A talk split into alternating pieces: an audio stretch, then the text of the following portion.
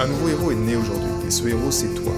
Je ne crois pas qu'il y ait de bonnes et de mauvaises personnes, mais seulement de bonnes personnes à la mauvaise place.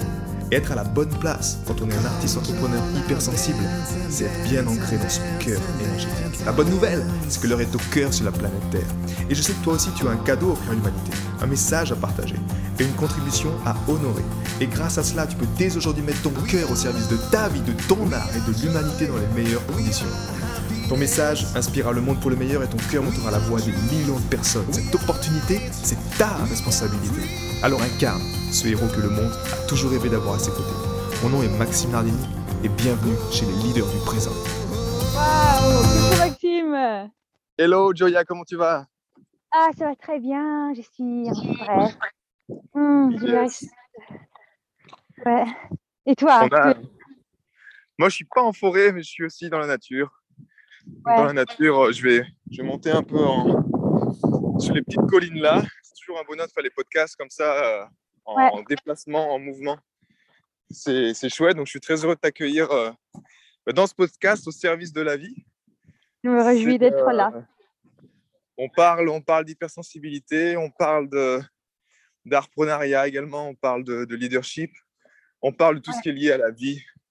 Et ça fait beaucoup de temps qu'on, enfin beaucoup de temps, même de moins d'un an, mais qu'on qu'on est en contact, Oui, ouais, qu'on se suit, qu'on a des, des choses en commun, que ce soit euh, le côté parental, Ouais. le côté aussi message de cœur, le côté, euh, bref, la vision commune, on porte une vision commune Ouais. dans notre cœur. Ouais. Et, euh, et ben voilà, ça me tient à cœur que tu sois là aujourd'hui, qu'on échange ouais. euh, sur, ouais, sur moi- ces thèmes-là, justement. Moi aussi, vraiment, je suis très heureuse. Et euh, je suis toujours euh, touchée par ton, par ton énergie, Maxime, ton feu. Je sens qu'il y a un, un feu qui sort. Et, vraiment, parfois, je, quand, quand je t'écoute, quand on parle ensemble, j'ai l'impression de, de parler avec un frère. Yes, C'est quelque chose qui... Vraiment, un frère, on a vécu... Voilà. Même si on n'a pas, on pas grandi ensemble, mais j'ai vraiment l'impression qu'il il y a une, une dimension qui, qui fait que, voilà, que je, je te sens comme un frère, un frère de, de cœur, un frère de, type d'énergie, vraiment, type d'énergie. Et, et j'aime beaucoup ton, comment tu lèves la voix quand tu, quand tu sens quelque chose qui vient à ton cœur, tu la, tu la communiques à l'extérieur. C'est un véritable feu sur cette terre, je trouve. Yes, bah, écoute, je te remercie, ça me, ça me touche. Et je te, je te retourne également le, bah, la lumière, parce que c'est vrai que c'est la même chose. On n'est à pas de hasard. Et quand on parle, tu as cette, euh, cette sensibilité aussi, cette porte, euh, cette porte ouverte pour moi que j'appelle avec le nouveau monde. Et, euh, et à chaque fois, c'est la même chose. Bah, on a ce... bon, effectivement, je ressens aussi qu'on aurait pu grandir ensemble. et on aurait, on aurait été des beaux frères et sœurs de, de cœur, comme on appelle ça. Et tu as parlé justement de grandir, euh, de grandir. Et je serais heureux que tu partages peut-être pour commencer, ben, ouais, quelle a été ton histoire, comment tu as grandi, ta place dans ta famille, ta place dans la société quand tu étais jeune? Comment ça s'est passé Hmm. pour toi? Waouh Belle question Belle question Voilà, comment le, comment le résumer en quelques mots euh, hmm. Alors, moi, je suis la quatrième d'une famille. Voilà, j'ai trois, trois, bah, deux sœurs et un frère plus grand que moi. En tout cas, j'ai plutôt vécu avec mon, mon frère parce que les deux sœurs sont plus grands que moi. Et, hum, et voilà, j'étais, j'ai vécu plutôt avec ma mère. Mon père était, disons, physiquement absent, absent même s'il existe, en tout cas sur cette terre. Et voilà, donc c'était, c'était un peu la- l'environnement, euh, la région de Venise. Alors, pas à Venise, parce que tout le monde dit Ah oui, à Venise. Non, c'est pas Venise, c'est un petit village euh, à une heure de Venise, on va dire. D'accord. Et. Et hum, alors, en fait, moi, je sais que j'ai un peu en. Je pas beaucoup de souvenirs de mon enfance. Euh, une espèce de trou de mémoire. Et voilà, donc c'était. C'était une enfance où j'avais l'impression que vraiment j'étais un peu dans, mon monde, en tout cas. Dans mon monde, euh, après le contexte familial n'aidait pas trop à, l'ouverture, en tout cas ma mère. Et, donc j'ai grandi vraiment dans, dans une dimension qui était plutôt introspective. Et même si j'avais un côté était très pétillant, euh, en tout cas je m'adaptais, je me suradapte à la danse, ont explosé, mais voilà, j'étais pas reconnaissable par l'entourage, on va dire. Je sais pas si tu as vécu la même chose. D'accord.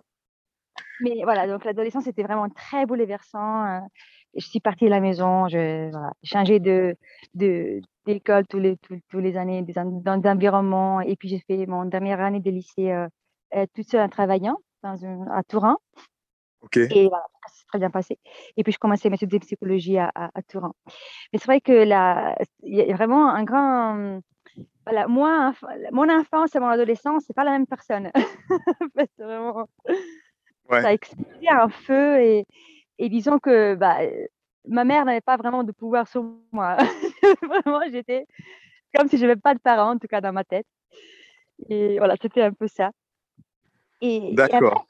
Peux dire, euh, alors, quand j'ai découvert, euh, euh, comment dire, mon, euh, j'ai exploré mon human design bah, il y a quelques temps. Waouh, je peux voir, je peux voir euh, qu'est-ce que c'était en fait. Et il y avait des mots à, à poser sur cette dimension-là de, voilà, d'aller, de faire pousser une identité qui n'avait rien à voir avec l'environnement, mais en tout cas de le faire pousser malgré tout, malgré l'opposition, on va dire. Voilà, c'est un peu ça que je dirais. Et toi? On, va, on en parlera. C'est bien que tu mettes le human design sur la table parce qu'on a ça en commun aussi. Et on Ouais. en parlera un peu plus tard. Et euh, bah écoute, moi, c'était un peu. euh, c'était un peu la. J'étais dans une, dans une famille où on avait. euh, elle était portée par une belle énergie. Ma mère était très, très aimante. Un peu une mère poule également, vu qu'il y avait des origines italiennes. On a des origines également italiennes. Ouais. Euh, et puis toujours, bah, ce côté, ce, également, ce, c'est ça qui m'intéresse dans ton histoire et que j'observe chez beaucoup d'hypersensibles, c'est cette place manquante du papa. Mm. Cette place, euh, qui soit, tu vois, mon papa était là, mais dans ma perception, il y avait comme si euh, j'avais décidé que euh, que j'entretenais pas une relation avec lui, comme s'il y avait quelque chose entre moi et lui qui m'empêchait vraiment de me connecter pleinement à mon papa. Alors, je me souviens pas quand j'étais jeune, jeune, tu vois. Je pense Ouais. qu'on a eu des super moments ensemble. Mais très vite, le côté argent, travail, papa était très était au travail. Il est parti également à mon adolescence, quand j'avais euh, 10 ans. Il est parti travailler dans le sud de la France pendant, pendant deux ans. Ça, c'était très dur pour moi aussi, parce que j'étais dans une crise, crise d'ado et j'étais qu'entouré de femmes. Donc, c'était très bien aussi d'avoir la, la présence féminine de ma sœur et ma mère. Mais il m'a manqué ce côté, euh, en fait, ce côté, OK, euh, comment on fait pour être un homme, quoi, tu vois? Comment on fait pour, euh, Ouais. pour être un garçon, pour prendre sa place, pour penser différemment? Ouais. Et comme disait aussi Stromae, tu vois, tout le monde sait comment on fait les bébés, mais personne ne sait comment on fait les papas. Ouais.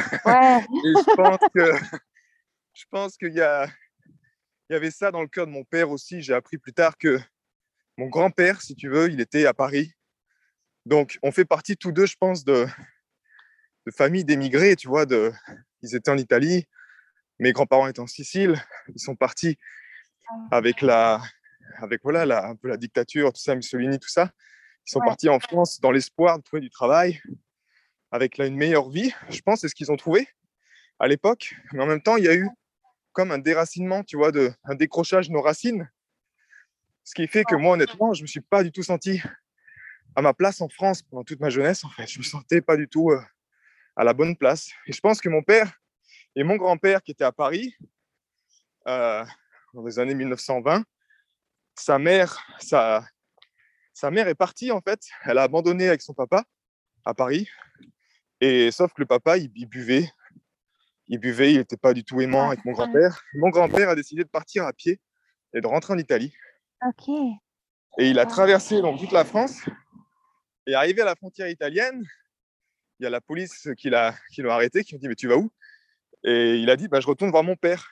Parce que s'il disait mon grand-père, ben, naturellement, serait pas, il ne serait pas Ouais. passé. C'est donc la police qui l'a ramené depuis la frontière italienne jusqu'en Toscane. Il est retourné chez ses grands-parents. Et donc, il y a eu quand même ce manque, tu vois. Cette... Là, je reviens au cœur du cœur avec le côté papa. Tu vois, toi aussi, j'aimerais que tu me partages euh, ça parce que c'est important. Mais mon, mon, mon grand-père, même ma mère me disait, c'est Pépé, il, il, il t'aimait, il vous aimait du fond du cœur, mais il ne savait pas comment vous le communiquer, comment l'exprimer, comment vous le faire sentir. Et je pense que mon papa, euh, même s'il avait également, il a un amour extraordinaire pour vous, mais il a quand même ce, il y avait, il y avait ça à l'époque qui était là. C'est comme cette barrière, tu vois, cette douleur émotionnelle de génération en génération, qui fait que, et moi-même aussi, qui était peut-être égoïste et qui voulait euh, ma maman que pour moi, c'est possible aussi, hein. ça, je n'exclus pas l'option, et qui fait que, ben voilà, on n'a pas, pas, j'ai pas euh, vraiment entretenu cette relation avec mon papa, et puis après, on a travaillé donc la seule relation que j'avais, c'était on travaillait dans son snack et j'ai travaillé sept ans avec lui. C'était on a fait, c'était beau de travailler ensemble, mais moi je m'écoutais pas, je savais pas que j'étais hypersensible, j'étais tellement fatigué et j'absorbais les énergies de tout le monde au bar, tu vois. les gens fumaient et c'était pas, j'ai mmh. pas eu mes meilleurs moments ici, on va dire. Et toi, alors ça m'intéresse justement parce que l'hypersensibilité pour moi, oui, c'est non, oh, ouais, non mais ce que tu dis c'est c'est très pertinent et ça m'arrive souvent de le partager en coaching avec les femmes que j'accompagne. Euh, cette, euh, cette expérience de l'hypersensibilité, en tout cas, moi, je l'ai toujours, je la vois tout le temps chez les femmes que j'accompagne. Il, y a, euh, est associé à, à, à la, disons, la, pas le manque, mais on peut dire le manque masculin à l'intérieur, comme si le père ne sait pas, et ça peut être l'absence physique comme l'absence euh, voilà, relationnelle. Et cette absence de père. Après, ce que je peux, alors là, du point de vue un peu plus spirituel, euh, euh euh, où le père est absent, quelque part, c'est comme si la vie nous demande de, le faire grandir sans avoir un exemple biologique. C'est comme si, quand même, au bout d'un moment, en tout cas, tous les familles ainsi, je vois aussi qu'il y a un côté, un potentiel de, intuitif d'un père à l'intérieur d'elle qui se manifeste au bout d'un moment avec une verticalité et une, grande intégrité. Voilà, donc je pense qu'il y a, je me dis, parce que quand je vois, moi en tout cas dans ma nature, j'ai un côté, euh, j'ai un masculin bien développé quand même. Et je pense que c'est l'absence de père qui a fait que j'ai voilà, j'ai investi inconsciemment sur le fait de me construire à ce niveau-là et de, chercher ma direction, aller vers où je voulais, euh, tout en gardant un côté très sensible. Voilà. Donc, il y a une espèce de mélange que je sens à moi. Je pense que je le sens en toi aussi. Donc, il y a une grande sensibilité, en même temps, une grande verticalité qui ne s'est pas appuyée sur un modèle extérieur, mais qui s'est bâtie de l'intérieur. Qu'est-ce que tu en penses? Est-ce que tu sens ça, toi aussi? Ouais, ouais, ouais c'est euh, effectivement. Euh, je suis curieux de savoir, c'est. Enfin, pour toi, en tout cas, dans tes expériences passées? Ouais. Dans tes expériences passées, j'aimerais juste mettre la question en deux parties. La première partie, c'est quels ont été les, justement, les événements, les choses qui t'ont quelque part forcé à devoir ben, renforcer ton yang, tu vois, ton masculin sacré. Et en même temps, ce masculin sacré là, en fait, c'est comment tu le définis? Est-ce que c'est un trait de caractère? Est-ce que c'est un, tu vois, comment toi-même ça s'est traduit en fait? Je serais curieux, je serais intéressé de, connaître ça. Intéressant. Oui, je, vais te répondre à ça. Je vais, avant ça, je voulais te poser quelques mots sur ton père. J'ai envie de. Enfin, ça, ça a résonné un peu à moi. En fait, moi, euh, moi j'aime mon père. En fait, j'ai une grande estime qui s'est créé quand il est en absence, qui aujourd'hui, je me, je me sens très bien avec mon père quand on est en contact. C'est comme si j'ai, je comprends, je comprends mieux des choses lui. Et en fait, mes parents sont séparés quand j'avais, je pense, trois ans, mais ils n'ont pas, ont pas dit ça. Euh, donc, euh, ça n'a jamais été officiel. Et donc, ça, ça crée beaucoup d'ambiguïté. Et aussi, mon père, il est parti de la maison, et il a toujours travaillé à l'étranger. C'est ça aussi, ça a résonné avec à l'étranger pour toi, mais en tout cas loin. Et en, Chine, en Asie. Donc, moi, je le voyais deux, trois fois par an. Et, et puis, euh, je l'ai voilà, parce que je commençais à conscientiser les, les, effets quelque part de son absence. Et en tout cas, quand on se voit, même si c'est rare, en tout cas, on se voit de temps en temps, je, me sens très bien. Vraiment, je sens qu'il y a quelque chose de lui qui est à moi. Et on a un caractère parfois qui se rassemble aussi euh, en esprit. un esprit qui se rassemble. Donc, pour dire que, voilà, malgré l'absence, je sens que je le porte. je porte le trait de lui, beaucoup plus de traits de lui que ma mère. Alors, par rapport au masculin, euh, c'est quelque chose qui s'est. Euh, j'aurais envie de dire que ça a été, euh, ben, encore une fois, l'absence de mon père qui a fait que j'avais quand même un territoire, un terrain libre, on va dire, pour me positionner. Chose que je ne vois pas trop souvent chez les femmes que j'accompagne en histoire où le père était vraiment présent la loi euh, de la présence du père, parce que le père porte la loi en tout cas à, l'intérieur, à l'extérieur, euh, était quand même quelque chose d'imposant. Hein. Et moi, j'ai senti, euh, voilà, hum, j'avais quand même, j'ai senti, côté positif, on va dire, une grande liberté de développer, développer mon, ma liberté d'action, on va dire. Je, dirais tout ça. Et, par contre, la sens de père, c'est vrai que ça un peu l'émotion du temps en fait. Euh, moi, je navigue beaucoup dans le, dans le hors temps, tout en étant là. Voilà, donc ça. Par rapport au fait de, de, avoir reconnu le masculin à l'intérieur de moi, ça, je pense, c'est très personnel.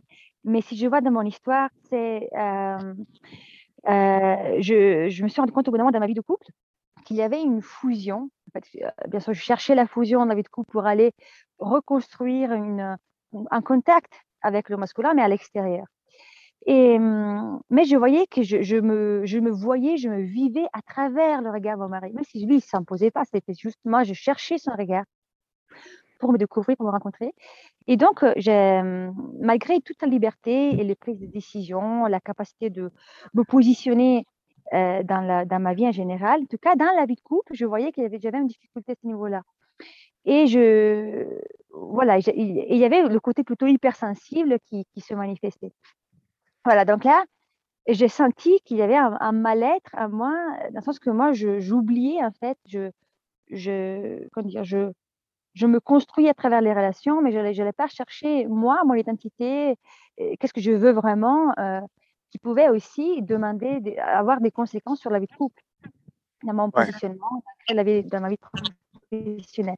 Moi, j'étais à l'époque, j'étais maman avec enfants, par choix. Je, voulais vraiment mettre ça en priorité. Mais après, d'un coup, j'ai senti un feu à moi, une espèce d'explosion, qui a fait qu'il dit une stop.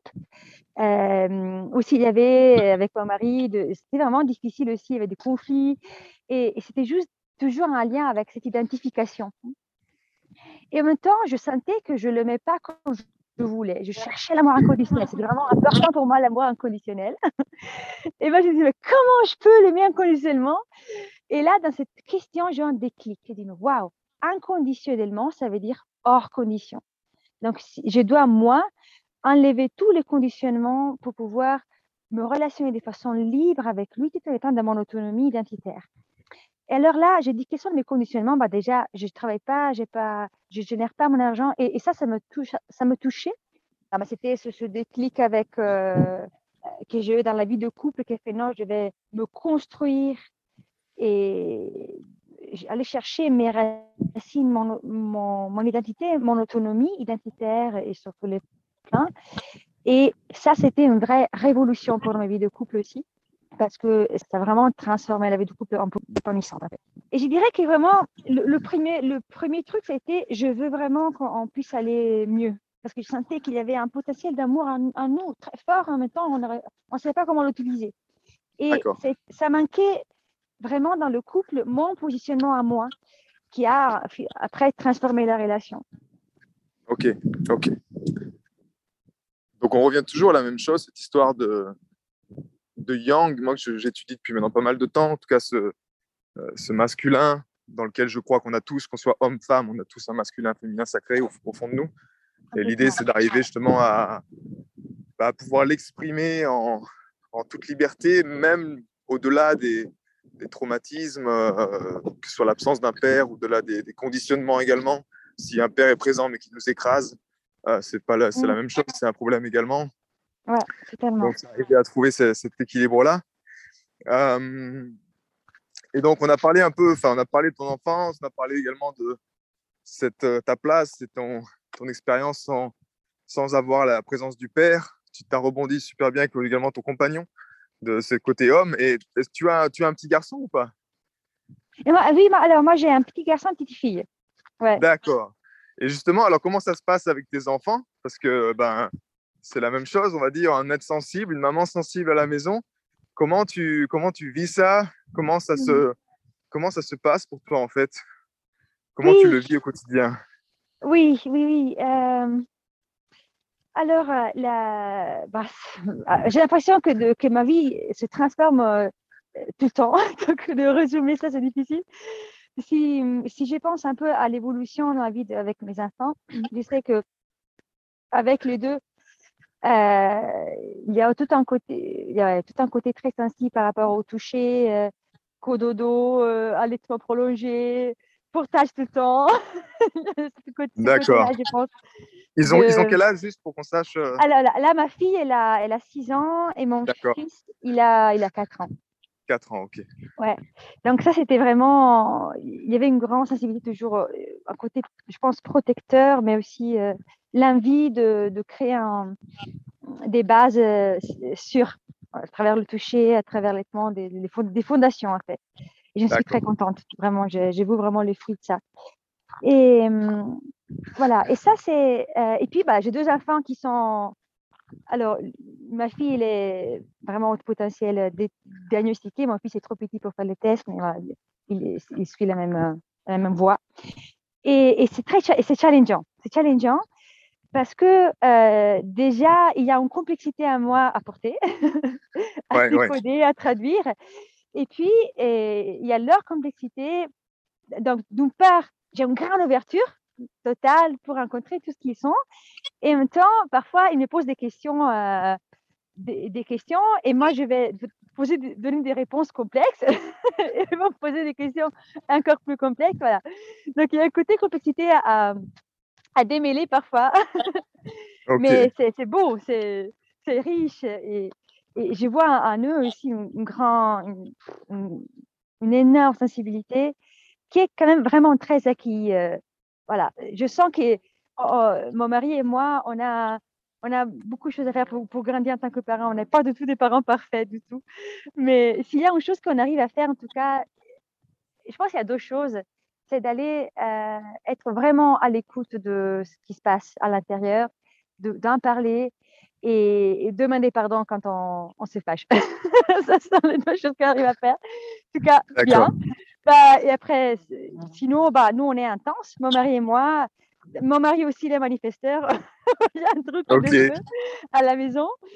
Et c'est dire que vraiment, on a, les deux, on a besoin euh, on a besoin euh, d'une liberté d'action. Euh, d'une liberté d'action, c'est vital, c'est vraiment vital. Liberté de créer, moi surtout la liberté de créer. Et les deux, on a besoin de temps seul pour se retrouver, pour euh, se recharger. voilà, donc, mais vous qu'on a un fonctionnement, voilà, on, on, peut se comprendre, on va dire, sur certains besoins. En tout cas, pour revenir aux enfants, quel est mon quotidien? Mon quotidien, là, je le, j'invite d'en parler à travers le filtre de d'attaquer manifesteur parce que je sens récemment beaucoup ça pour pouvoir en parler. C'est vrai que j'ai mon univers et, et parfois c'est difficile pour moi de conjuguer toute la créativité qui est à moi, qui demande du temps pour moi et l'espace que mes enfants me demandent. En plus, mmh. ils sont générateurs, les deux. c'est vraiment, ils, euh, leur énergie se sent à, vraiment quand les choses vont pas, ça sent beaucoup, quand les choses vont bien, ça sent beaucoup. Donc voilà, il y a toujours, c'est contagieux, toujours tout ce qui se passe à la maison. Et donc voilà, c'est pour moi, c'est plutôt ça, au niveau émotionnel pour moi, à, à gérer, dire ok, euh, accepter que j'ai besoin du temps pour moi, pour euh, entrer en connexion avec moi, avec le, le, pouvoir créateur qui est à moi, et en même temps euh, arriver à être présent avec eux quand, quand, quand, ils sont là, en fait. Moi, je suis ailleurs. c'est un peu mon challenge du quotidien. Est-ce que toi, comment c'est pour toi le, quotidien? Oui, bah écoute, euh, quand, quand, tu as, quand tu as parlé de ça, ça m'a ça m'a réveillé quelque chose en lien avec, tu sais, parfois cette impression que et je pense que c'est une, croyance collective ou que c'est. Mais ce côté, ok, tu vois, se dire, ok, maintenant j'ai des enfants, donc naturellement ça va être différent. Ça, c'est normal. La vie change. Euh, elle, est, elle se voit transformer. On a, c'est la vie qui nous fait grandir. Mais il y a aussi un côté, tu vois, qui, qui, qui est présent. Enfin, je pense c'est dans, dans l'inconscient collectif, je dirais plutôt, ce côté de se dire, ok, maintenant j'ai des enfants, donc je peux plus faire je peux moins prendre de temps pour moi ou je peux moins m'occuper de ce qui est vraiment important pour moi, tu vois, en tant que parent. presque, je dirais presque le côté. Ah, tu m'entends, Julia? Très bien. Ouais, tu m'entends? Ouais, je t'entends. Je vois qu'il y avait une barre et deux barres. Je descends un peu. Ce côté, en gros, mes enfants deviennent.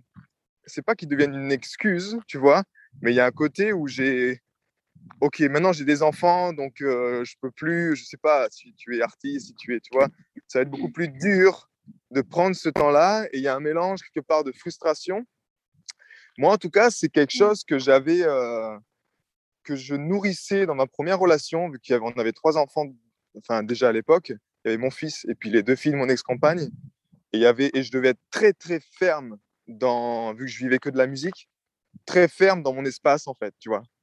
Euh, mais ça devenait ferme à, être, euh, comment je pourrais appeler ça, une fermeté qui est quelque part trop dure, tu vois, où, j'arrive plus à être gentil, j'arrive plus à être gentil, je dois vraiment dire non et claquer la porte pour euh, être dans mon espace et travailler, parce que si je fais pas ce que j'aime, ben, vu qu'en plus j'étais le seul à travailler avec la musique, c'était la vie ou la mort, tu vois.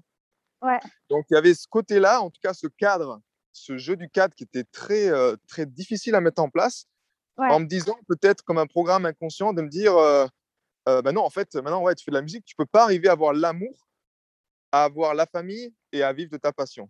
Et ça, c'est quelque chose que j'ai harmonisé il y a, pour être honnête, il y, a, il y a, peu de temps en arrière, quand mon fils est venu ici, où euh, malgré que je pensais que non, que c'était OK, que je pouvais vivre de ma musique, que je pouvais faire ce que je voulais avec mes enfants, ouais quand mon fils est arrivé, on est passé de, de, de 4 à, à 5 à la maison.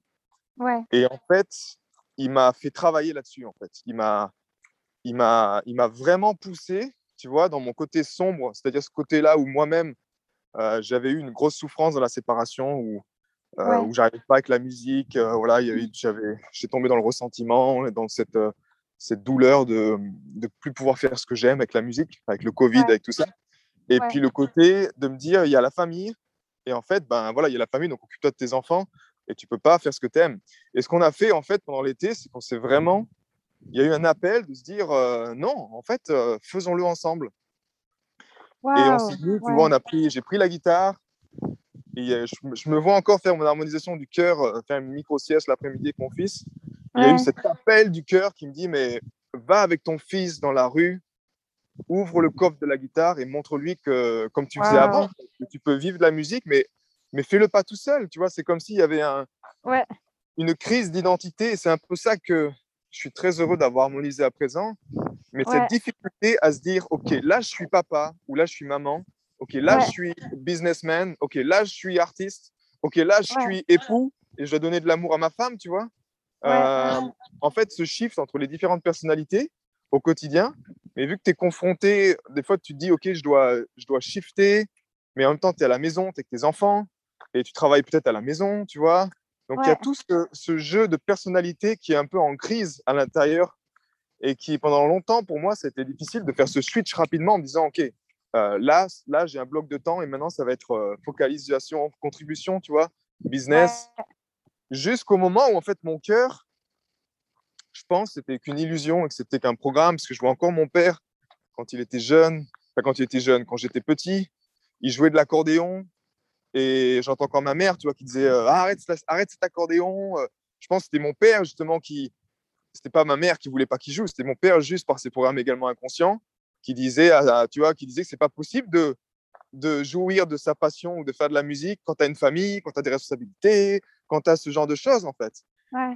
Ouais, et je pense que c'est une illusion, une, une, illusion collective qui est, qui est bien présente. Combien de personnes Mmh. abandonnent leur passion juste parce qu'ils deviennent parents, qu'ils doivent trouver un job sérieux, tu vois. Et en même temps, ils montrent, euh, ils montrent un exemple à leurs enfants qui n'est qui est pas du tout sain pour eux. Donc pour moi, ça a été une, une- une véritable libération de pouvoir, on était tous ensemble, tu vois, les jumeaux étaient Ouais. là, ma, ma- ma fille dansait, euh, mon, mon fils chantait, euh, ils prenaient l'argent dans la caisse, ils allaient mettre les, Ouais. les billets dans, dans le porte-monnaie. Et mon, mon fils, il me disait On est riche, on est riche, on est riche. Enfin, c'est- C'était juste, honnêtement, je, je partagerai la, la vidéo parce que je l'ai sur mon. Ma compagne a fait des vidéos, c'était à mourir de rire. Et effectivement, tu vois, on a fait, on a fait 30 euros en 30 minutes. Mais Ouais. c'était juste le, le bonheur de se dire. euh, le bonheur de se dire, on est en famille. Et en fait, euh, bah, en fait on doit le faire en famille, tu vois. C'est possible de le faire en famille. C'est même vital de le faire en famille parce que la récompense, elle est, elle est, elle est beaucoup plus grande. On croit qu'on ne peut pas le faire ensemble. Ouais. C'est-à-dire que si toi-même, tu as un Ouais. rêve, euh, et on va en parler du manifesteur qui a cette vision et qui n'a pas besoin de, tu vois, d'informer pour agir, mais on se rend compte que quand c'est aligné, que c'est juste, que tu te sens bien là-dedans Ouais. et que c'est porté par l'amour, par un partage avec du, avec du, avec du monde, librement, ben, les enfants, eux, ils, ils suivent ça, ils nourrissent ça. Et c'est un peu ce que je ressens aujourd'hui, c'est-à-dire c'est c'est pour moi ma mission là, c'est dans ma contribution avec mon art, c'est de développer beaucoup plus ça et faire quelque chose de beaucoup plus familial, Ouais. euh, de développer beaucoup ouais, plus cette tournée en famille, tu vois, où on part, où on partage notre message de cœur, on partage la musique. Euh, et effectivement, c'est euh, ouais, c'est juste, euh, c'est juste wow quoi. C'est juste wow. Je sais que c'est pas facile, c'est vraiment pas facile, mais euh, mais la musique, l'art, le partage, c'est l'école de la vie. Et quand je vois mes enfants, tu vois, comme ils sont heureux à danser devant tout le monde, il n'y a, y a aucun blocage, tu vois, ils attendent que ça, en fait. Ils attendent que ça, que les parents créent cet espace, cet espace Ouais. vital où, euh, OK, papa crée les règles. Et les règles sont libres. C'est un espace là où on peut, on peut être, on est libre d'être. Il n'y a pas de jugement. Et eux, ils attendent que ça, tu vois. Ils, attendent- ils attendent qu'un environnement comme ça pour Ouais. enfin danser, pour enfin. Il n'y a aucune gêne, tu vois. Ils prennent les choses, ils dansent. Et, Ouais. et je trouve ça même, je trouve ça merveilleux, ouais. Donc c'est euh, Ah ouais, waouh. c'est un Non, peu ça, c'est- ouais. le- C'est très intéressant ton partage et fascinant. Bah, Il y a plein de choses qui, qui me parlaient, tout ce que tu disais. Euh, alors, quand tu as parlé de, de fait de, que tu, tu avais l'impression que tu devais être très strict pour, euh, pour créer une limite de ton espace. Oh, mais tellement Je connais tellement ça. Avec, euh, alors, dans le passé, là, c'est différent, mais dans le passé, vraiment, avec un tas de culpabilité, de, parce qu'il y a un côté sensible qui dit Waouh, mais je, je sens les, les- les conséquences du fait que j'ai dit stop, j'ai dit non, j'ai besoin de mon. Je ferme la porte pour Ouais. mon espace.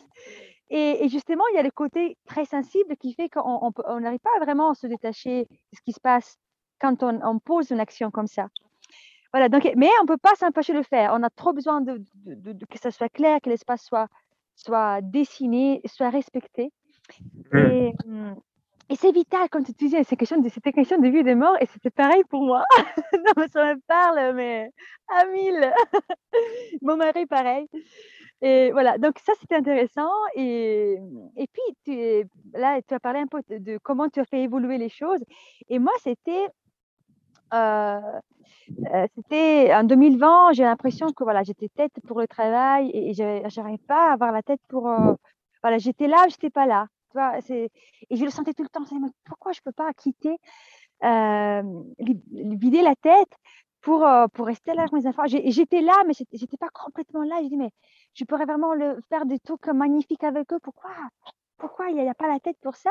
Et puis, je me suis réveillée euh, cette année. J'ai non, c'est pas vrai. euh, à la fin de la, fin 2020, je dis stop, qu'est-ce qui se passe? Je suis en train de faire, euh, de développer, développer mon activité aussi parce que je veux, j'ai envie de- de- d'offrir à mes enfants des opportunités, par exemple. Bah, Il n'y a pas que ça, il y a bien sûr mon, mon élan créateur, mais c'est vraiment tout, tout est relié pour moi dans ma tête. Et, et, je dis mais qu'est- qu'il y a, il a pas de sens en fait. Et là, j'ai révolutionné complètement mon, mon planning de quotidien. J'ai changé mes offres pour que ça soit vraiment en accord avec ma vie familiale. J'ai vraiment profité de mes enfants cet été.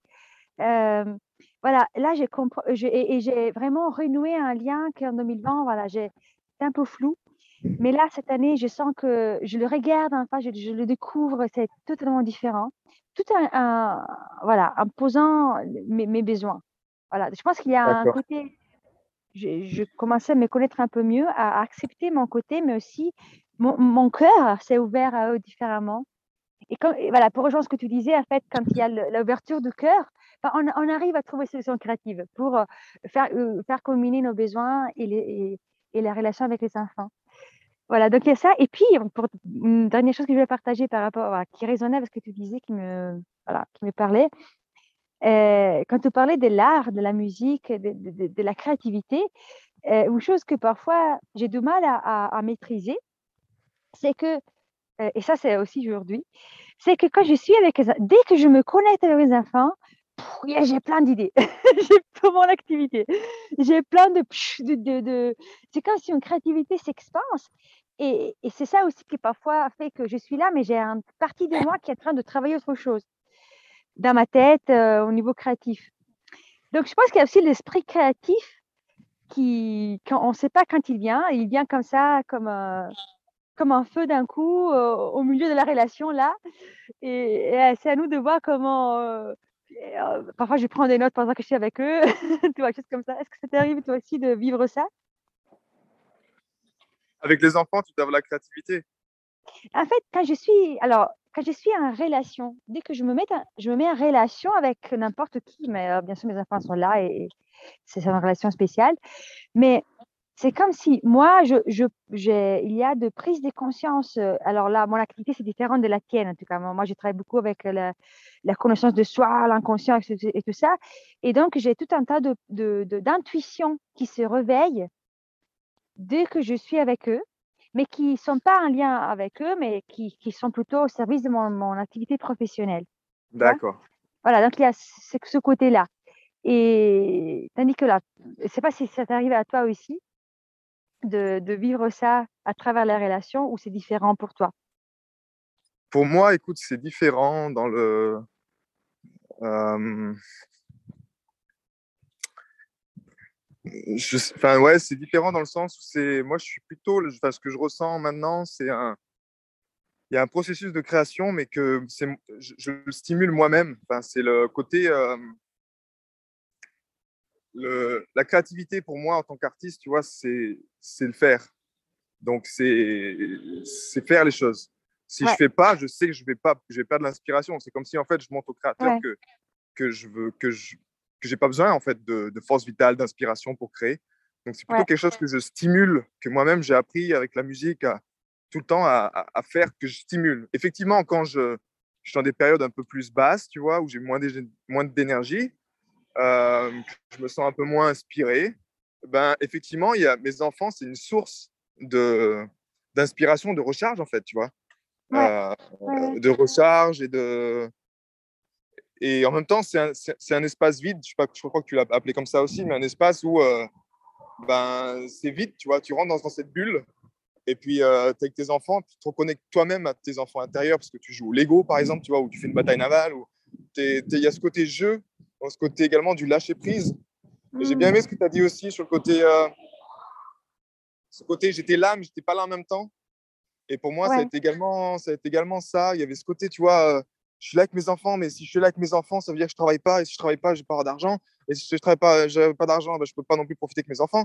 Donc il y avait un ouais. peu cette, cette, spirale là, cette. Euh, ouais, ouais, je pense encore qu'il y a un conditionnement à la con, tu vois, un programme, euh, un programme collectif qui ne sert pas, dans lequel tu te dis, ben, je peux pas être pleinement là.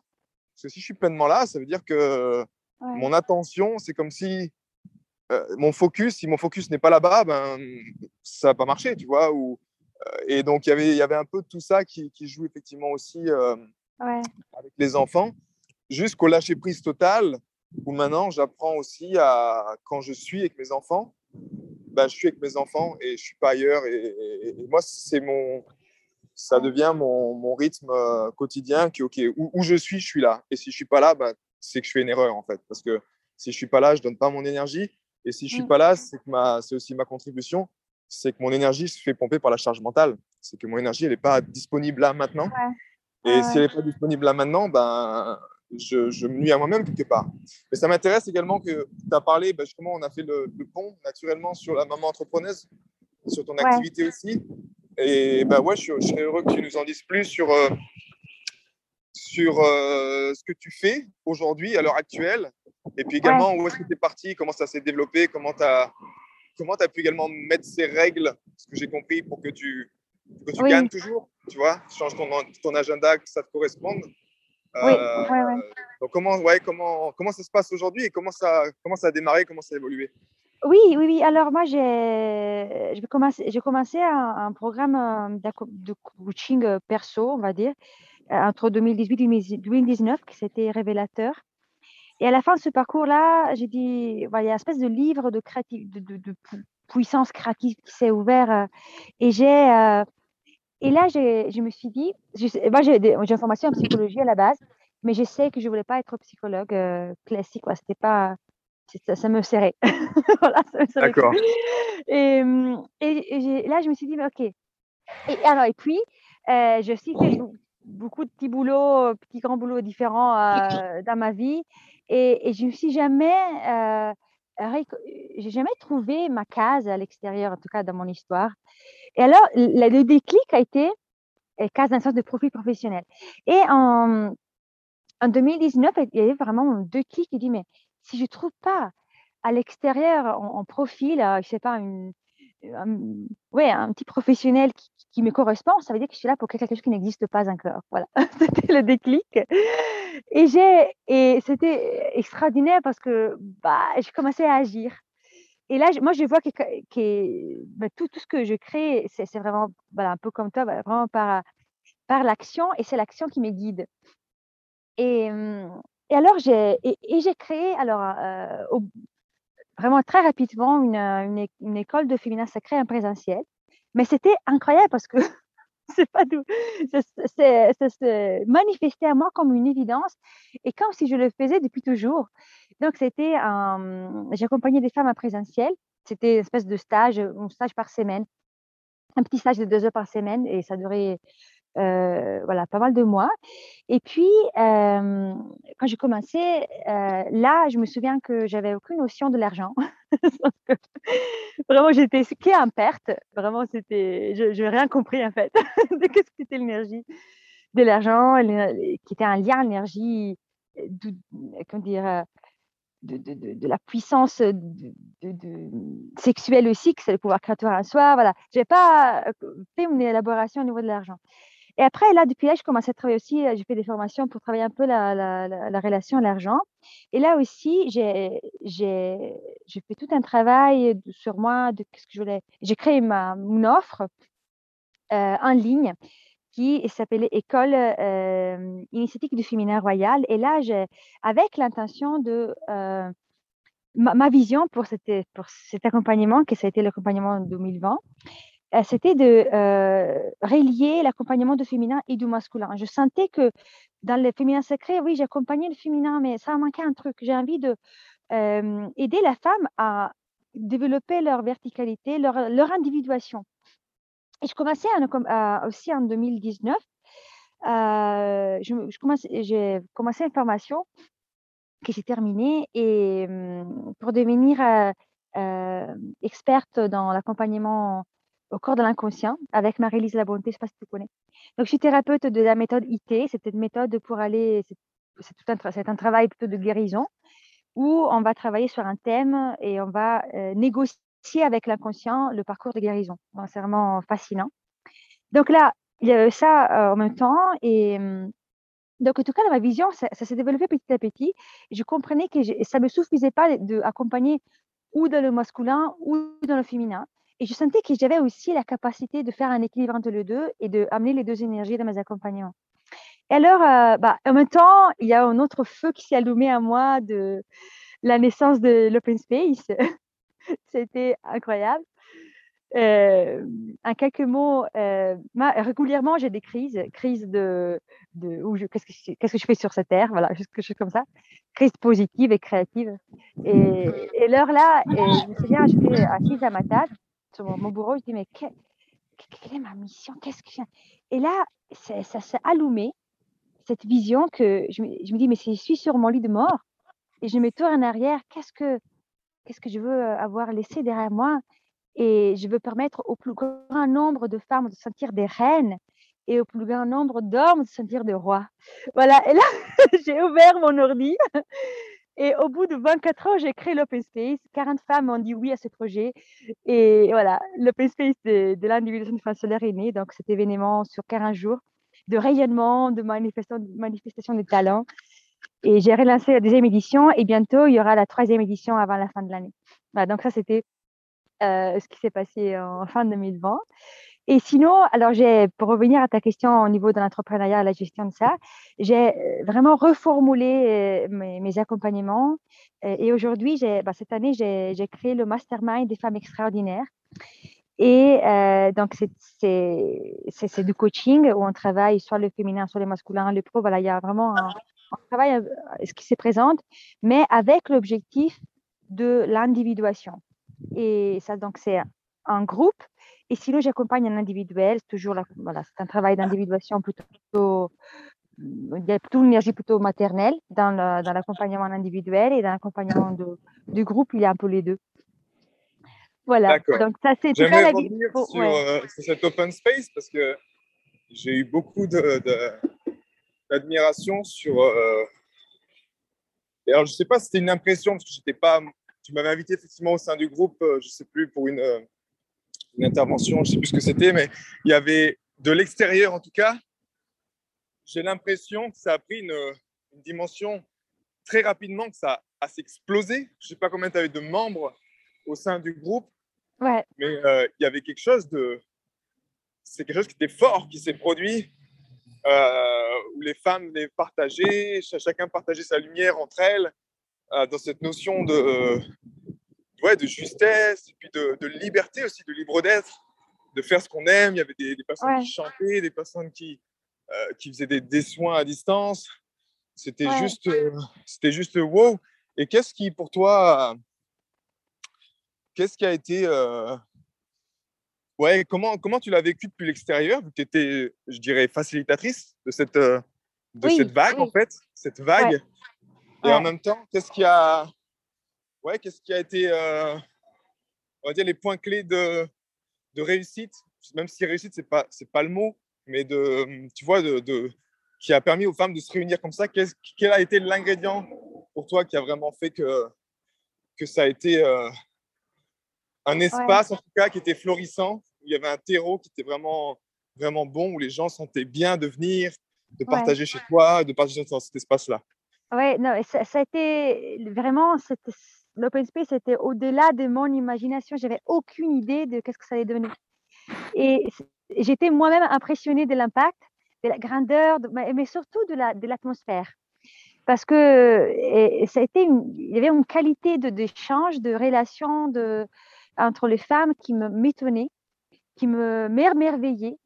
Et je pense que c'était vraiment très réussi.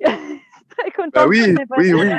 Parce que, alors, la, vision que je portais, c'était ce qui était émergé à moi le jour où j'ai ouvert mon ordi pour faire ça, c'était que je voulais créer déjà un espace de rayonnement pour les femmes à 300 degrés, mais surtout pour moi, moi, j'avais développé à moi une, vision de la sororité différente de celle qu'on sent euh, beaucoup et que j'avais aussi développé au départ avec mon école de pain. Parce que euh, la sororité, comme euh, la sororité en soi, je sentais euh, quelque chose d'étouffant. Et, et, donc, je, je, voulais porter la notion d'individuation dans la sororité. Donc, une sororité des femmes, mais qui était au service de l'individuation de chacune. Donc, pas dans le risque, pas quelque chose de, pas hum, une espèce de fusion qui allait aussi créer quelque chose de séparé avec vois, euh, comme si euh, soit on est unis, soit on n'est rien. Non, la sororité, c'est au service de l'individuation de chacune, surtout aujourd'hui, euh, dans cette époque. Et donc là, c'était la vision que j'ai portée. Donc vous êtes là, et je leur ai dit, vous êtes là, chacune pour manifester votre propre individuation dans la totale liberté. Et la, la disons, la, la, chose un peu spéciale, c'était que c'était important pour moi de leur proposer que dans leur journée, journée de rayonnement, parce que chacune a une journée de rayonnement pour elle, allez briser la séparation entre vie professionnelle et personnelle. Donc, allez vous porter qui vous êtes, mélangez ça et manifestez votre rayonnement unique. Et chacune, elle est là, était là en sachant que l'objectif, c'était pas de créer une cohésion, une cohésion de vision, pas de tout, au contraire, mais c'était d'aller de soutenir l'individuation. Et c'est ça qui a protégé euh, et a nourri une, euh, une sororité naturelle. Ouais. Pas appuyé sur une vision en commun. Non, c'était une valeur de protéger l'individuation qui a soutenu cette euh, une atmosphère très saine, vraiment, dans une équipe de femmes qui ne se connaissaient pas tout, qui se réunissent en 24 heures soit pour la première édition, soit pour la deuxième. Voilà, donc c'est fascinant en fait. Donc c'est cette vision de la sororité de l'individuation qui, qui émergeait à moi, qui, qui porte ce projet. D'accord. Et c'est vrai que je moi je l'ai senti un peu comme un, comme un espace que tu crées. Si j'ose créer une image, tu vois, c'est genre toi, tu apportes un espace d'eau comme un, gros, euh, je dirais un gros aquarium, tu vois, qui est où tu crées toi mmh. l'eau et les poissons viennent dans l'aquarium pour, euh, pour, pour, danser, pour créer et ils se sentent en même temps libres. Et j'avais senti cette même chose. Euh, j'avais senti cette même chose. Toi, tu as réussi à le créer de manière digitale, ce qui est encore plus fort parce que bah, il y a cette notion de séparation aussi quelque part. On est tous euh, séparés physiquement, mais j'avais ressenti la même chose chez Ama à Winter Tour en Suisse. Quand tu vois cet espace où euh, elle crée un espace où tout le monde ben, prend sa place en fait. Euh, tout le monde euh, prend sa place, tout le monde s'élève son individualité, reprend sa souveraineté, que ce soit en allant chanter, en allant faire à manger, en allant, tu vois, nettoyer les toilettes, où il y a un terrain d'égalité, un espace neutre qui permet à chacun, un terreau, qui permet à chacun de se dire, waouh, purée, je me sens bien là, je sens que je peux être moi-même, je sens que je peux partager ma vérité sans, tu vois, sans avoir un blocage ou une séparation quelle qu'elle soit. Euh, et, ça, je trouve ça, je trouve ça extraordinaire parce que c'est ce genre de.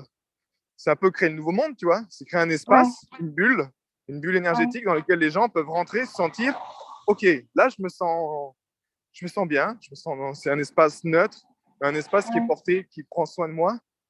Et, et ouais, donc euh, bravo, bravo encore parce que c'était un, c'est une superbe, une superbe expérience. Et pour les gens qui nous écoutent, ils peuvent, euh, ils peuvent retrouver ça. C'est Open Space, hein, c'est ça?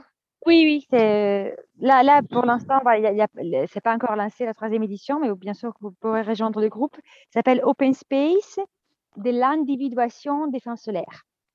L'individuation des femmes solaires, voilà, sur Facebook, donc qui trouve le, qui trouve le groupe euh, ici. Je mettrai le lien de toute façon euh, en dessous du podcast. Ah ouais, ok. Pour ceux qui veulent, pour ceux qui veulent rejoindre. Mm. Waouh bah, génial. Écoute, on a avancé sur, euh, sur le côté également femme, euh, maman entrepreneur, entrepreneuse. Et, et, puis on peut ben ouais, volontiers parler également du human design, parce que c'est un, également un point qui nous a rassemblés. Euh, pour ceux qui ne connaissent pas l'human design, c'est juste une, on va dire un guide, un guide pour chaque individu qui se base sur beaucoup de choses, que ce soit la numérologie, que ce soit les, les signes du zodiaque, plein, plein, plein, plein, plein, plein de choses qui nous permet d'avoir un peu une, carte de notre, notre, notre individualité, enfin, comment on fonctionne, quel est notre, notre, notre mode de fonctionnement, je dirais. Ouais, ouais, ouais, tout à fait. C'est un, mélange de, de sciences ésotériques, euh, de la Kabbalah, de la, euh, de l'astrologie, des Ching. Voilà, il y a ces trois. Ces trois le Ching aussi, ouais. Ouais, ces trois qui se, se mélangent. Et oui, c'est fascinant en fait. Ça explique vraiment une, ça donne une vision de la mécanique de fonctionnement, ouais, de façon assez assez précise et bah, fascinante. Et en fait, quand je, par rapport, au, en fait, les deux, on est manifesteurs. Et, si je pense aussi à l'open space, je j'ai vu à quel point, en me connectant à, à quelque chose qui, poussait de l'intérieur et qui est de l'intérieur, qui, ça n'existait pas, vois, parce que c'est à ce côté-là, je suis le manifesteur de créer de rien. Et comme, avec, comme si c'était normal, créer de rien avec une, espèce d'assurance qui vient d'un de, de, espace un peu magique à l'intérieur de soi. Et, et là, j'ai vu vraiment l'open space, une manifestation, un fruit d'une énergie manifesteur qui connectait. Je pense quand on, j'ai vraiment vu qu'il y ait... Parce que moi, j'ai eu ce pouvoir de initier quelque chose et qui s'est fait, disons, presque naturellement, mais bah, je l'ai porté, tu vois, j'ai porté quelque chose, mais qui s'est fait naturellement. Et il y a, qui a un impact que, voilà, c'était pas, j'ai pas bossé en fait. oui, oui. pas trop bossé pour ça, tu vois. Et hum, voilà, donc c'est, il y a ça, c'était une révélation pour moi. Poser des mots en tout cas, qu'est-ce que je, je, voyais déjà à moi, mais poser des mots. Je pense pour toi aussi a été révélateur, euh, Maxime. Oui, oui, ça m'a aidé. Euh, alors, bah oui, alors manifesteur, pour ceux qui ne connaissent pas du tout, il y a plusieurs. Euh, si tu veux, si tu veux, je sais pas, l'expliquer brièvement, les, les différents modèles ou les différentes personnalités que, que, que, qui existent dans l'human design. Euh, les manifesteurs, bah, comme nous, c'est, on va dire, c'est 10%, je crois, ou 3%, je sais plus. Euh, oui, c'est 9, 9%, je crois. 9% voilà, de la, mm. la, population. Alors, j'aime pas, moi, enfin, en tout cas, l'human design, ce que j'aime, c'est le côté, euh, oui, on a nos différences, mais il n'y a pas une question de dire, on est, il y en a qui sont mieux que les autres, les générateurs sont mieux que les manifesteurs, les manifesteurs sont mieux que les générateurs. Ah moi, c'est pas ça le plus important, c'est, moi, le but là-dedans, c'est qu'on a un mode de fonctionnement qui est différent, et ça, effectivement, c'est intéressant de le comprendre, pour pouvoir respecter l'autre, en fait, et se respecter soi-même, mais comprendre que dans le tout, chaque individu, ben, on œuvre à l'image de notre cœur, de notre corps, on œuvre l'un par l'autre, l'un pour l'autre, au service de l'ensemble. Et l'ensemble, quelque part, c'est la survie du groupe, de l'humanité. Donc, euh, effectivement, un manifesteur, nous, on n'a pas de.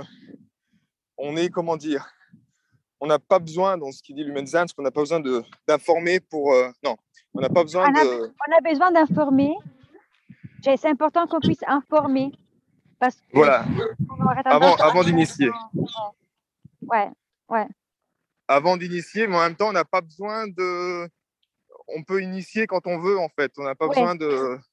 Il, y a, il y, a, cette force en nous qui est disponible et qui fait qu'on peut, euh, qu'on peut démarrer quelque chose au niveau individuel sans avoir besoin d'emmener tout le monde avec nous. Par contre, la clé, effectivement, c'est d'informer les gens parce qu'on peut être des, des énergies qui sont assez brutales. Donc quand on démarre, on démarre et puis on se moque un peu. Si on n'est pas conscient, moi c'est ce que j'ai fait pendant longtemps aussi.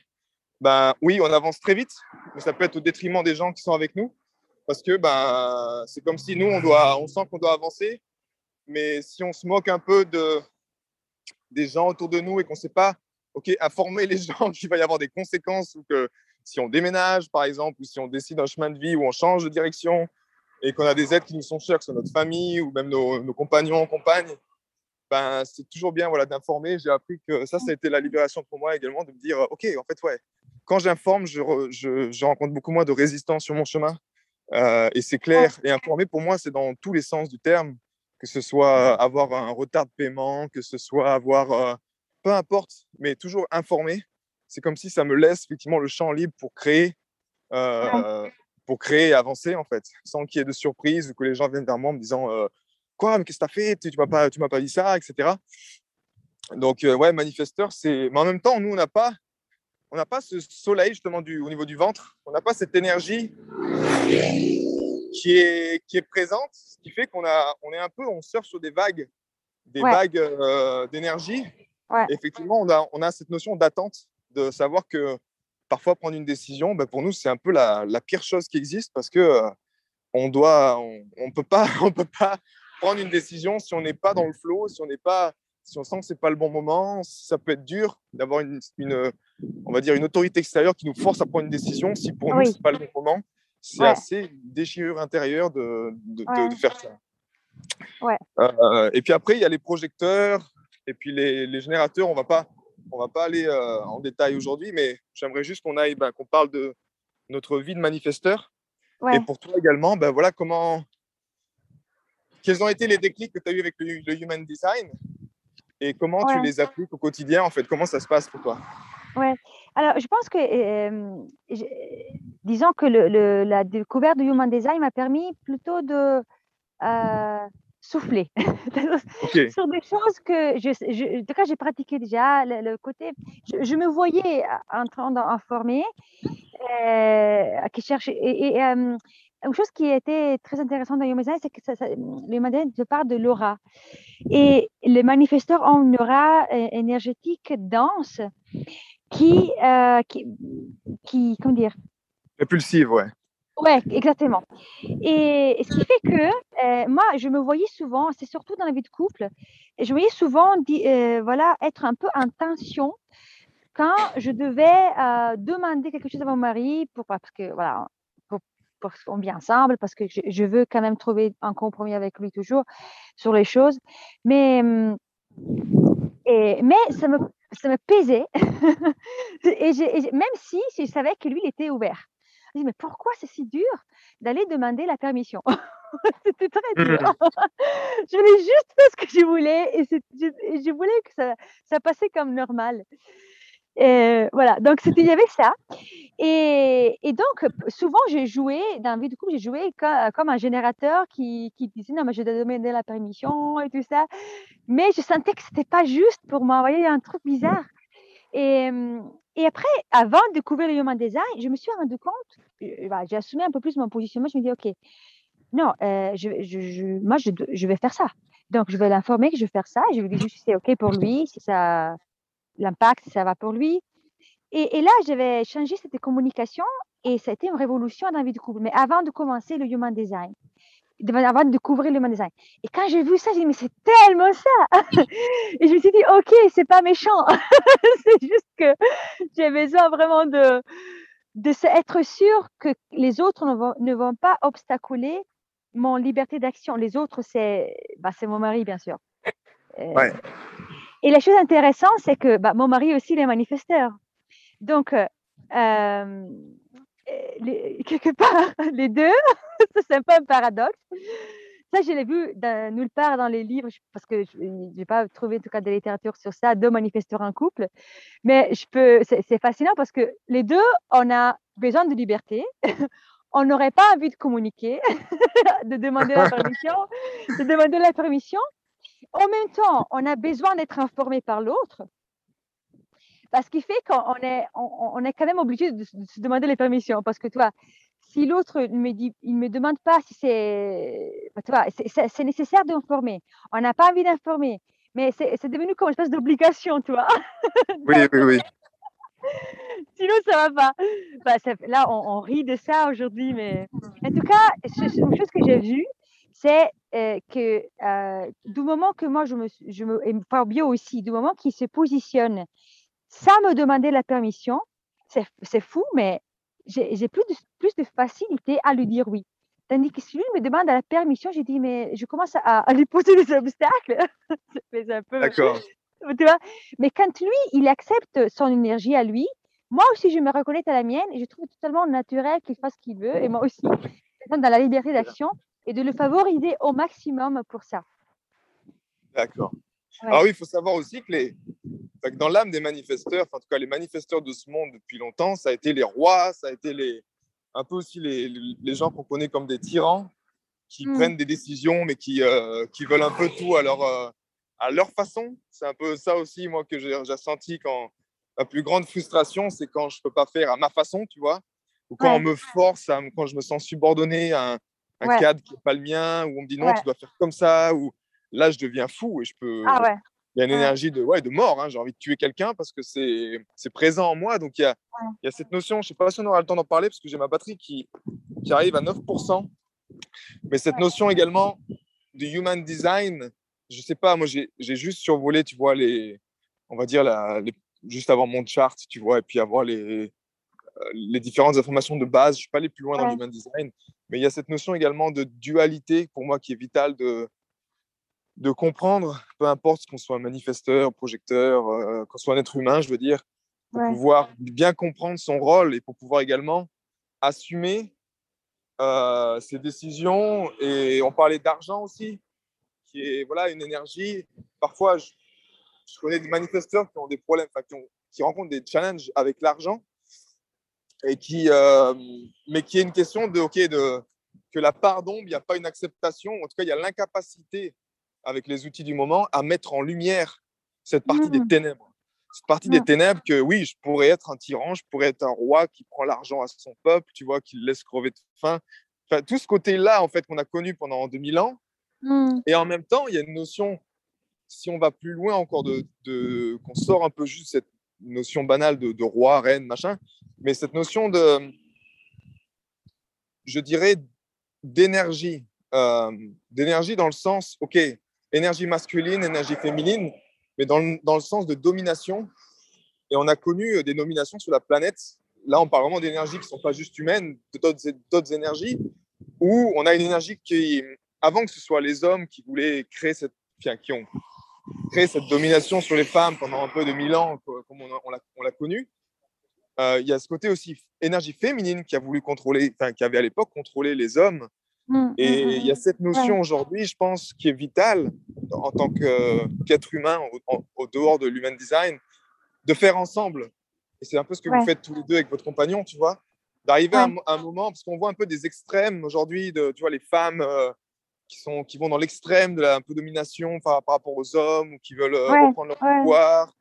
Et alors qu'en fait, on, on oublie dans, dans l'histoire que avant, avant que les hommes, ou qu'on a cette notion de, du droit de la femme qui était vraiment euh, bafoué, etc., avant ça, il y a eu effectivement une énergie féminine qui était au contrôle de la planète. Ouais. Euh, et aujourd'hui, la clé, effectivement, c'est ce qu'on observe, j'ai observé ça en tout cas chez beaucoup de personnes de couples qui réussissent, bah, c'est quand les couples travaillent ensemble et qu'ils acceptent que, ok, non, on fait, on, on va au-delà des clivages de notre passé, au-delà de ces, de ces choses-là, et on Ouais. accepte de travailler masculin et féminin sacré, on les a en nous. Donc travaillons Ouais. déjà au niveau individuel pour faire la paix entre ce côté que oui, si tu es une femme et que tu veux prendre ta souveraineté, que tu veux décider de quelque chose, que tu veux Ouais. foncer, demander de l'argent et y aller avec les crônes avant, ben ouais, si c'est porté par le cœur, il vaut mieux être euh, dans un feu extrême, tu vois, et surtout quand ça prend soin de la vie, parce qu'aujourd'hui, il y a comme un... Ce que j'observe aussi dans les hypersensibles, chez les êtres comme nous, il y a une notion de douleur, de souffrance, enfin, comment dire, si j'ose dire, euh, le seuil, le seuil où on prend pas soin de la vie, tu vois. Ce seuil-là, en fait, Mm. il est très bas. C'est comme si on accepte beaucoup de choses dans notre humanité aujourd'hui, dans lequel on, on- on dénigre la vie, dans, le- dans Mm. lequel on, met un peu les pieds, tu vois, sur, sur l'énergie de la vie. Ouais. Mais, mais c'est comme si on n'a pas de, on n'a pas ce, ce seuil qui nous dit, eh oh, stop là, tu vois, ce, ce seuil qui nous dit maintenant, oh, je, je mets mon yang et j'utilise Mm. un peu également ma, ma colère Mm, comme, mm. un, comme un ami loyal pour dire euh, stop là, je prends soin de moi maintenant, je prends soin de mes enfants, je prends soin de la vie, je prends soin d'autres choses. Et ce seuil, avec le temps de notre humanité, j'observais également qu'il a descendu, tu vois, qu'il a, qu'il a baissé. On a accepté cette soumission, cette, euh, cette douleur. Elle a été, on a descendu, descendu encore un peu, jusqu'à ce qu'en fait, il, il faut presque qu'on se prenne une claque dans la gueule, une véritable claque, tu vois, physiquement, pour qu'on réagisse et qu'on dise oh là, je prends soin de moi, tu vois. Mm. Euh, et ça, Mm. pour moi, c'est quelque chose qui est, euh, c'est un peu mon, ma mission également, en servant Ouais. le cœur de la vie, c'est d'aider les gens à, à- à réveiller, Ouais. se bouclier cette épée du discernement, pour ne pas attendre euh, d'être dans cette, Ouais. cet, cet état de, j'arrive même pas à trouver le mot, mais de dénigrement de l'être. Tu vois, on touche à l'intégrité de l'être, Mm, dans mm, lequel mm. ben, on, on accepte, on accepte des choses qui nous nuisent, mais on n'est plus conscient au, du, du seuil de dire eh oh stop là là c'est trop là c'est Ouais. contre la vie c'est contre mon intégrité c'est contre les lois de la vie tu vois je, je dois faire quelque Ouais. chose je dois réveiller également mon yang pour dire stop pour euh, pour protéger ma famille pour protéger les, les autres les êtres humains et, et je pense que c'est qu'on soit voilà qu'on soit homme femme aujourd'hui il est vital comme tu en as parlé qu'on soit Ouais. manifesteur qu'on soit tout ça d'aller mettre en lumière nos ténèbres pour revenir à ce point là pour ne plus avoir Mm. peur également de de puiser dans cette énergie-là, dans laquelle il y a de la puissance, dans laquelle, ben, si on est Mhm. des êtres de lumière, on a autant de lumière que de ténèbres, donc aller voir les ténèbres, s'en servir, mais pour mettre, grâce au cœur, dans la direction du OK, c'est au service de la vie. Donc je sais pourquoi je me sers de cette énergie, je sais pourquoi je hausse le ton par rapport à cette personne en face de moi qui essaie de me manipuler ou qui essaie de, tu vois, je ne sais quoi, pour pouvoir être ferme énergétiquement. Et c'est ce qui nous permet, quand on parle de, également du papa, du yang, pour moi, le yang, c'est de justement c'est de créer ce cadre énergétique dans lequel il y a un filtre, mais c'est très clair. C'est en gros, c'est viens pas me faire chier, tu vois, énergétiquement. Mm, mm, mm. Mais c'est très clair au service de la vie. C'est le masculin sacré, il sera toujours au service du féminin sacré. Donc, c'est réveiller nos guerriers de lumière en nous pour prendre soin de notre ange. Et l'ange, ben, c'est notre partie créative, c'est nos enfants intérieurs, c'est nos enfants également euh, manifestés à l'extérieur de, de, nous quand ils sont jeunes. Euh, et c'est œuvrer, œuvrer là-dedans, en fait, au quotidien pour, euh, pour prendre soin du cœur de l'humanité, quoi. Ouais, ouais, complètement. Oui, oui, je pense qu'on est, on est quand tu as bien nommé, en fait, ces deux, ces deux époques, l'époque du matriarcat qui a suivi l'époque du patriarcat. Et aujourd'hui, on est vraiment dans une, dans une époque où on est, on est, on est là pour regarder en face notre individuation. Et plus on est dans notre individuation qui est, ça veut dire quoi? Euh, Ça veut dire plein de choses, individuation. Mais là, pour se relier à ce que tu dis, c'est vraiment d'aller euh, assumer notre propre entièreté. Je comprends aussi la dimension de l'inconscient avec tout, voilà, tout ce qui est ombre, mais aussi tout ce qui est potentiel. Et plus on est dans notre hum, entièreté, plus le collectif devient ressource. Et si on n'est pas dans notre individuation, euh, le collectif, on le subit. Et pour revenir, au, euh, revenir aux manifesteurs, les, euh, tu as parlé des rois et des reines, mais ça, c'était quelquefois, mais la plupart des manifesteurs n'ont pas pu vraiment vivre leur potentiel parce que c'était difficile d'entrer, euh, incarner ces potentiels-là. Et puis, euh, et donc, et, typiquement dans l'histoire, les, manifesteurs, comme ils avaient leur tête, en fait, ils, euh, ils, étaient, ils étaient battus, humiliés. Voilà, ils ont, donc, vraiment, ça aussi, ils le portaient quand ils étaient adultes avec une espèce de despotisme d'autorité. Voilà, donc c'était, euh, il y a les deux côtés aussi d'un monde qui n'acceptait pas les manifesteurs, qui, qui, le, qui a envie de le tuer, on va dire. Et puis certaines, pas tous, certains qui se relevaient, mais avec un despotisme. Voilà, ça c'est un peu l'histoire. Après, euh, quand, euh, la maman, ce que je ressens dans ces potentiels manifesteurs, comme je l'ai reçu, quand j'ai compris le human design, en tout cas, bah, je le cadre dans, dans mon expérience à moi. Et, et pour moi, c'est ce, cette, cette, connexion avec un pouvoir créateur. Voilà, c'est pas une question de. Il y a un, leadership naturel qui inspire, mais là, je le sens à partir du fait que je, je vais m'incarner en connexion avec ce, pouvoir créateur, cette connexion très pure à la source, en fait. Et, c'est de la créativité qu'aujourd'hui je le sens, ce côté manifesteur créativité et leader inspirant. C'est pas un, leader dirigeant, c'est vraiment question de leader qui inspire. Ah, aussi parce que le, manifesteur est là pour initier, mais il n'a pas, il, pas un côté dirigeant, euh, gestion, tu vois, gestion. Oui, oui, euh, et qui fait que bah, il a besoin des autres. Il faut pouvoir manifester euh, cette, cette, source qui est en lui. Il a besoin vraiment de la collaboration des autres. Et, et puis, il y a une autre chose que je voulais partager pour terminer sur ça.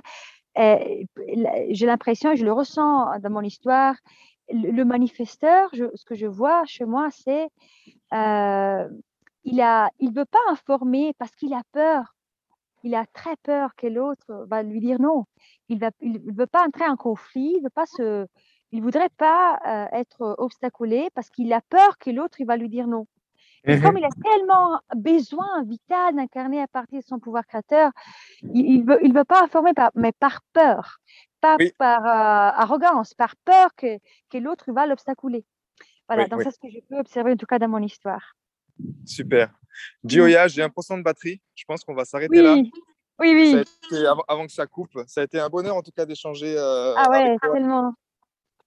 On est parti de la place du papa, on est parti après au côté du couple, de la place de la maman, de, de côté entrepreneur. On a terminé avec le human design.